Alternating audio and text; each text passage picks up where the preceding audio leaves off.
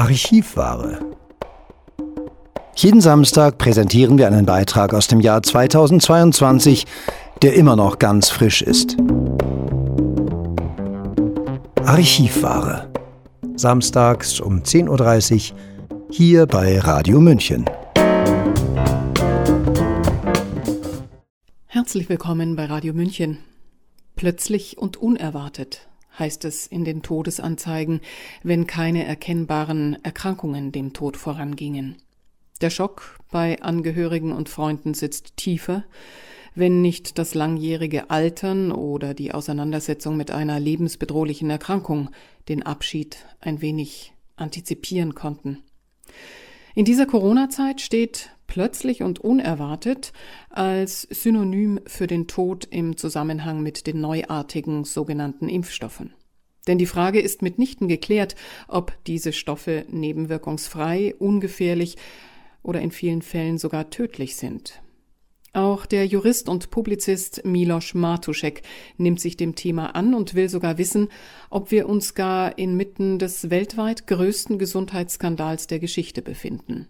Seinen Text Plötzlich und unerwartet totgeschwiegen hat Sabrina Khalil für uns eingesprochen.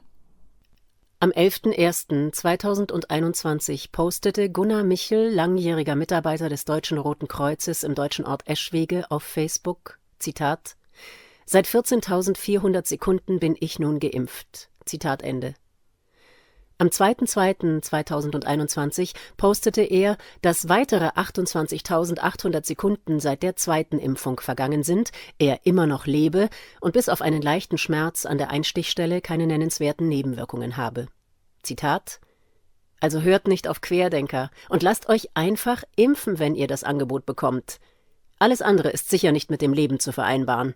Und sicher kann ich feststellen, dass bei meinen Einsätzen im Impfteam nie was nicht verimpft wurde, weil alle geimpft werden möchten. Ganz entgegen der Querdenker. Und die Querdenker trommeln wohl laut. Aber da gilt, wer laut trommelt, hat noch lange nicht recht. Zitat Ende. Gunnar Michel postet inzwischen nichts mehr, denn Gunnar Michel ist seit dem 11.10.2021 tot und das Team des DRK Eschwege trauert um den Kameraden, der, Zitat, im Alter von 52 Jahren plötzlich und unerwartet viel zu früh aus dem Leben gerissen wurde. Zitat Ende. Er reiht sich damit ein in die Reihe der auffällig gehäuften Fälle von Geimpften, die durchs Netz und durch Todesanzeigen kursieren und die Frage aufwerfen, die offiziell niemand stellt, war die Impfung ursächlich für den Tod. Auch in diesem Fall wird man es wohl nicht erfahren, denn es wird in der Regel nicht obduziert. Dass die Impfung ursächlich für den Tod sein kann, zeigen allenfalls private Obduktionen in kleinem Rahmen, wie sie vom Pathologen Arne Burkhardt durchgeführt wurden. Diese werden im Netz sofort wegzensiert und ohne nähere Begründung als unseriös etikettiert. Wir befinden uns in einer gesellschaftlichen Ausnahmesituation. Politik, Medien und ein Teil der Wissenschaft werben vehement für Impfungen gegen Covid-19, sogar eine Impfpflicht ist im Gespräch. Ebenso vehement warnt eine Minderheit vor schädlichen und sogar tödlichen Nebenwirkungen der Impfstoffe. Der Bürger ist vor die Situation gestellt, sich entscheiden zu müssen, wem er glaubt. Und das bei einer Frage, die über Leben und Tod entscheidet und zu diametral entgegengesetzten Schlüssen führt. Offiziell ist das, was ihm angeboten wird, die Lösung. Inoffiziell ist es Teil des Problems. Doch wer auch nur Zweifel äußert, muss damit rechnen, als Impfgegner und Covid-Leugner diffamiert zu werden. Wissen ist eine Hohlschuld man muss es sich aktiv erwerben. Drehen wir den Spieß also um und fragen wir uns, haben sich die vielen Impfbefürworter eigentlich mit den Indizien befasst, die für begründete Zweifel zu möglichen Risiken und Nebenwirkungen der Impfstoffe sprechen? Wieso weckt es keinen Argwohn, wenn im Jahr 2021, also dem Jahr der Massenimpfungen gegen Covid-19, die Sterblichkeit höher liegt als im Jahr 2020, dem Jahr des Beginns der Pandemie. Wieso liest man nur von an Covid gestorbenen Impfgegnern, aber nie über die in zeitlicher Nähe zu den Impfungen Verstorbenen, wenn es hier doch um Gesundheit geht? Auch zahlreiche Hebammen berichten von einer erhöhten Anzahl von Abgängen in späten Schwangerschaftswochen bei geimpften Schwangeren. Dass es eine zahlenmäßige Korrelation zwischen den Impfungen und gestiegenen Todeszahlen gibt, ist statistisch anhand der offiziellen Zahlen in Europa und Israel schon vor Monaten von Forschern dargelegt worden.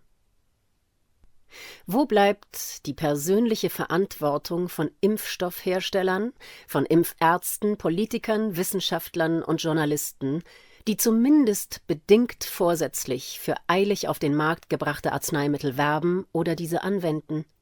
Der deutsche Gesundheitsminister Karl Lauterbach sprach öffentlich von einer Zitat nebenwirkungsfreien Impfung Zitat Ende und griff auch selbst zur Spritze.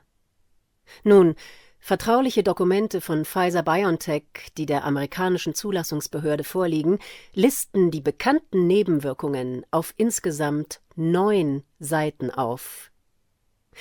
Werden wir von ahnungslosen oder von vorsätzlich bösartigen Politikern regiert? In beiden Fällen müsste Herr Lauterbach sofort zurücktreten. Die im BioNTech-Impfstoff BNT 162b2 Comirnaty verwendeten Nanolipide ALC 0159 und ALC 0315, der Trägerstoff für die mRNA, sind laut Hersteller nur für Forschungszwecke zu verwenden. Zitat For Research Use Only. Zitat Ende. Die europäische Zulassungsbehörde EMA (European Medicines Agency) benennt diese Nanolipide als Zitat neue Hilfsstoffe Zitat Ende im Bewertungsbericht vom 19.02.2021. Sie stellt fest, dass der Impfstoff durch diese verunreinigt ist und für diese Lipide unzureichende Unterlagen eingereicht wurden Seite 23. Sie erteilt BioNTech Pfizer mehrere Zitat Special Obligations SO Zitat Ende, also Auflagen, Seite 36 des zitierten Berichts, die jedoch alle, wie im Bericht vom Oktober 2021 über die Verlängerung der bedingten Zulassung aufgeführt ist, nicht erfüllt worden sind. Seite 6 bis 9. Weshalb die bedingte Zulassung unter diesen Umständen trotzdem erteilt, verlängert und bisher auch nicht entzogen worden ist, bleibt ein Geheimnis der EMA, zumal unter Gesichtspunkten der Risikoabwägung noch der Umstand zu berücksichtigen wäre, dass die Nanolipide in Versuchen bei Mäusen von Wissenschaftlern als Zitat hochgradig entzündungsfördernd Zitat Ende eingestuft worden sind. Wenn trotz all dieser Indizien und Belege keinerlei Grund zur Besorgnis besteht, müssten alle Beteiligten und insbesondere diejenigen, die von der Verabreichung persönlich profitieren, kein Problem damit haben, eine persönliche Haftung für Verwendung und Anpreisung dieser Impfstoffe zu übernehmen. Haben Sie Ihren Impfarzt schon mal danach gefragt? Wir befinden uns gerade am Scheidepunkt. Medial und politisch wurde seit Beginn der Pandemie mit einer Art Schockstrategie gearbeitet, die schon in anderen Kontexten Anwendung gefunden hat. Der Bürger wurde in ein Katastrophenszenario eingebettet und mit Angst gefügig gemacht, um sich den offiziell dargebotenen Lösungen hinzugeben. Inzwischen ist eine Situation der gesellschaftlichen Omerta entstanden, ein Zustand der ängstlichen Verweigerung, der Realität ins Auge zu blicken und unorthodoxe Fragen zu stellen.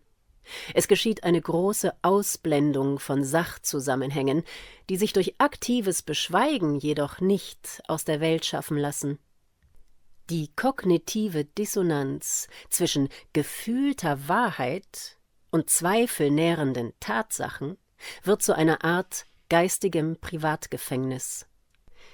Das eigene Vorstellungsvermögen wird zu unsichtbaren Gefängnisstäben, welche das Denken in einem klar umzäunten Rahmen halten. Eine Gesellschaft, die jedoch schon im Denken nicht frei ist, kann es auch physisch nie sein. Es ist jetzt an der Zeit, die Impfkampagne zu stoppen und die Hersteller, Politiker, Journalisten und Ärzte mit ihrer Verantwortung zu konfrontieren. Es braucht jetzt offizielle Ermittlungen und eine transparente, demokratisch zusammengesetzte Wahrheitskommission. Das Inverkehrbringen schädlicher Arzneimittel ist verboten. Wenn all dies den Staatsanwaltschaften für einen Anfangsverdacht nicht genügt, was dann? Sie hörten den Text plötzlich und unerwartet totgeschwiegen von dem Juristen und Publizisten Milos Martuschek, gelesen von Sabrina Khalil. Das war unsere Archivware aus dem Jahr 2022, immer noch ganz frisch. Jeden Samstag um 10.30 Uhr bei Radio München.